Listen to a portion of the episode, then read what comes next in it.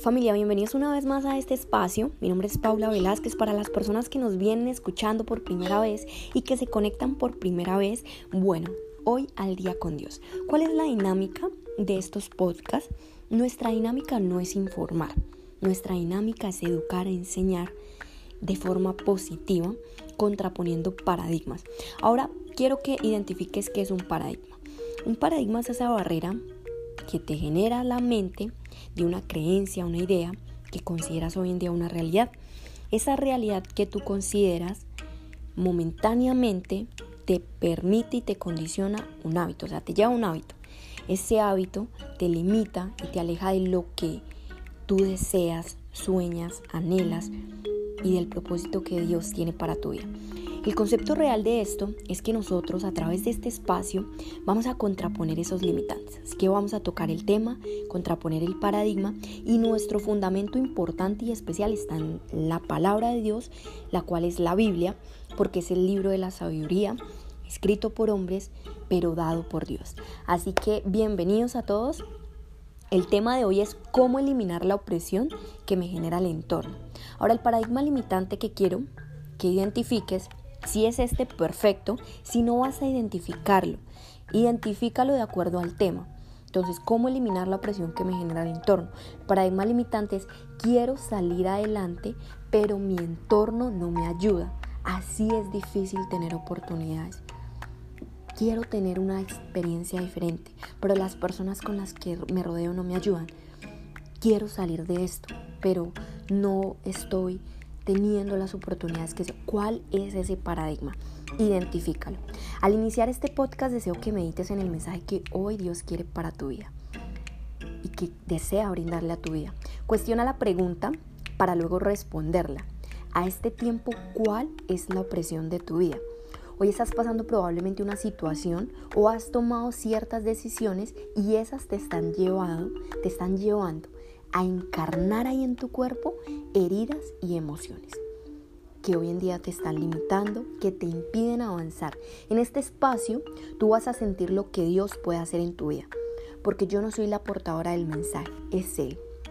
Por un momento ahí donde estás, deseo que cierres los ojos y vamos a traer al presente eso que ya viviste. Y ahora responde. A este tiempo, ¿cuál es la opresión en tu vida? ¿Qué te lastima? ¿Qué te enoja? ¿Qué te hiere? Toma un espacio para volver consciente al inconsciente. Ahí a, ese, a esa mente en donde están esos hábitos, ahí en donde se generan esas creencias, ahí en donde todo se percibe por medio de los sentidos. Escríbelo ahora en una agenda porque la forma de hacerlo consciente es escribiéndolo, acordándonos y memorizándonos. Entonces empecemos definiendo qué es opresión. Es difícil responder qué te limita, qué te impide, cuál es tu opresión, si no conoces el concepto real de lo que es la opresión. Siempre haces ejercicio. No puedo saber qué me lastima sin saber el concepto real. Entonces en Salmo 55.11 dice, el engaño y la opresión dominan hoy las calles. Esto fue un cántico que David le hizo a Dios y antes de iniciar una de las primeras características para eliminar la opresión es la confianza en Dios. La opresión es una barrera mental que genera el enemigo para alejarte de la libertad y la verdad. Y sus características principales, deseo que las tengas ahí presentes, son la angustia, el miedo y la incertidumbre. Hoy más, pero más esas. Así que centra la atención en lo que en este momento está robando tu paz. Al terminar este audio encontrarás la paz que es un don espiritual que vas a poder desarrollar y lo vas a poder desarrollar cada vez que escuchas esta información una y otra vez. Ahora ahí donde estás, quizás te estés preguntando, ¿y cómo sé que eso es verdad, Paula? ¿Y cómo sé que escuchándola yo desarrollo ese don de la paz? Bueno, porque yo te voy a brindar lo que realmente es libertad y verdad. Y solo medita en tu vida actual. Tú pensarías que la libertad es respirar bien, lo debes estar pensando. También pensarías que la libertad es salir de tu casa todos los días, aunque sea con tapabocas. También pensarías que la libertad está en pasártela con gente que te agrada. No tus enemigos, sino gente que te agrada, que te cae bien, que chévere estar con ellos. Pero el concepto real de libertad es llévatelo ahí. Es la conciencia pura de Dios sobre tu vida. Porque solo a través de ella vas a eliminar tus emociones memorizadas. La libertad, decláralo y memorízalo. La libertad es la conciencia pura de Dios en mi vida porque solo a través de ella voy a eliminar las emociones memorizadas. Ahora, las tres de las que ya hablamos inicialmente, el miedo, la angustia y la incertidumbre, hoy más, pero esas tres son las que canalizan todo lo que es opresión. Ahora pensarías que la verdad es no decir mentiras, que eso sería su antónimo. Y quizás las relaciones con llevar una relación de rectitud, ¿no? La verdad es llevar una vida con rectitud y lo dices y lo declaras. Pero es mejor que eso. Eso es mejor que eso. Llévatelo ahí.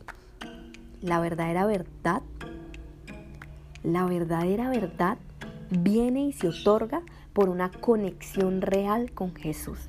Entonces tú me dices, ¿cómo así? Jesús, tú pensarás, ah, sí, a ese ya lo he escuchado. Como por qué yo creería que eso es la verdad. Duda, incertidumbre, ¿qué estás pensando ahí? escúchate. Entonces, bueno, está bien, yo te lo voy a decir. Y David, que es el líder de esta semana, lo vivió y lo, y lo vivió, no solo lo vivió, sino que escrito está. Eso está en Samuel 2, 22 y eh, del 22 al 51. Entonces dice de la siguiente forma. Él da grandes victorias a su rey y otorga su favor a su Mesías y a David a su descendencia para siempre. No te lleves lo que escrito está. Llévate qué quiere que Dios desee que yo aprenda a través de esta palabra. Entonces está en el concepto real de verdad. No sé cuál es tu opresión, pero después de escuchar esto, estoy segura, estoy 100% segura que después de que escuches esto, será mínimo lo que hoy en día estás viviendo. Concentra tu mente, ya sabes el concepto de la opresión, vamos a la fortaleza mental. Vamos a decir que David fue un pecador. Ya lo sabemos porque realmente lo fue. Él fue un pecador y él fue elegido por Dios. Ahora, David, aún, siendo un pecador, fue elegido por Dios. Cuando él se dejó llevar por su debilidad, se entregó, entregó como sacrificio a su hijo. Y quizás ahí estés pensando, cuál sería la emoción. Y su emoción fue terrible y aunque sintió dolor, confió. La primera forma para eliminar la opresión es la confianza y la obediencia de que es Dios que tiene el control de lo que a ti te es difícil controlar. Esa es la primera fortaleza mental. ¿Qué estarías tú dispuesto a entregarle hoy a Dios? Y David no se quedó en el dolor o en el llanto, de haber entregado como sacrificio a su hijo. Sí, sabemos que generó tristeza, que le dolió, claro, duele, duele y esa emoción se reprime en tu entorno. Claro, ahora siéntelo y decláralo. Soy la libertad y la verdad. Y dile ahí a la emoción que eres libertad y verdad. Ya sabes el concepto real de la libertad y la verdad. El concepto es la conciencia en Dios y la conexión real que tengo con Jesús. Hoy en tu vida brotarán manantiales de agua viva que no se estancan ni huelen mal. Y esta agua es tan cristalina y pura que puede romper el paradigma mental llamado presión. Analiza la siguiente experiencia del entorno de David. Ahora refléjalo con tu experiencia actual. Él tenía un hijo que se llamaba Absalón y su hermana era Bella, fue Tamar. Ahora, Abnón era perseguido por el enemigo y Abnón violó a su hermana.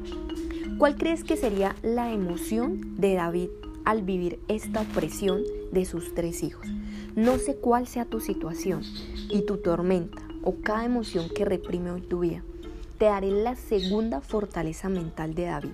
Y Dios hoy quiere darnos este consejo a ti y a mí. Dios hoy nos dice a los dos, tú nunca en la vida vas a poder controlar el entorno aunque obres bien. Repítelo ahí. Yo nunca en la vida voy a poder controlar el entorno aunque obre bien, aunque te eduques bien, porque la debilidad está latente ante el pecado. Ese es el consejo que hoy Dios nos quiere dar. La debilidad está latente, pero si hay algo que derriba al pecado y al enemigo, es esto que tuvo David y hoy te lo quiero dar. Así que llévatelo y que hoy Dios desea que tú y yo lo aprendamos. ¿Listo? Eso está en Samuel 2, del 2 al 13, y dice, cuando el rey David supo que eh, su hijo había violado a su hija, montó en cólera, pero no hizo nada en contra de su hijo, porque lo amaba. La segunda fortaleza mental es el amor. Sin amor no puede haber perdón. Si tú no amas, no vas a poder perdonar. Debes amar a tus enemigos, debes amar el dolor, debes amar, ámalo. Reconoce, acepta y ama. Porque sin amor no hay perdón. Si hoy amas, se irá la emoción memorizada, la mala que hoy te está oprimiendo. De esa experiencia que ya pasó, recuerda qué pasó y qué no puedes controlar. Ahora, la tercera, esta es la tercera experiencia y antes de finalizar en el podcast, Absalón mató a su hermano, tomó venganza propia. No es la historia que estás escuchando en este momento. ¿Cuál es tu opresión? ¿Cuál es la solución de aquello que no controlas? David rasgó sus vestiduras, sintió cólera, ira, impotencia. Y esta es la tercera fortaleza para eliminar la opresión. Y escrito está en Samuel 14 al 1. El corazón del rey se inclinó hacia Absalón. La tercera fortaleza mental es que prometas que nunca o más volverás a tomar decisiones sin primero consultarlas con Dios. Dios sabes que Dios sabe que tú eres débil. Hoy entrégale su libertad y la libertad para eliminar la opresión. Hoy Él te da esas armas espirituales, libertad y verdad, para eliminar la opresión. Pero Él también decide que hoy tú no tomes decisiones sin primero consultarlas con Él. Hoy, mañana y siempre. Lo dice esta persona y escrito está en Samuel. No lo dice Paula Velázquez, lo dice Samuel del 2 al 14. Que el rey pronuncie el nombre del Señor para el vengador de sangre, para que el vengador de sangre no aumente. El rey respondió, el Señor vive y la palabra sobre ti es meditar en ella, porque solo meditando en ella encontrarás la respuesta. Familia, les deseo un excelente día. Salmo 55, 23, 24. Te aconsejo, y Dios hoy nos aconseja, que pongamos nuestras manos en Él. Todo lo que nos preocupa, pero Dios nunca deja fracasar a los que le obedecen. Por eso confiamos hoy en Él. Bendiciones y nos escuchamos mañana. Chao, chao.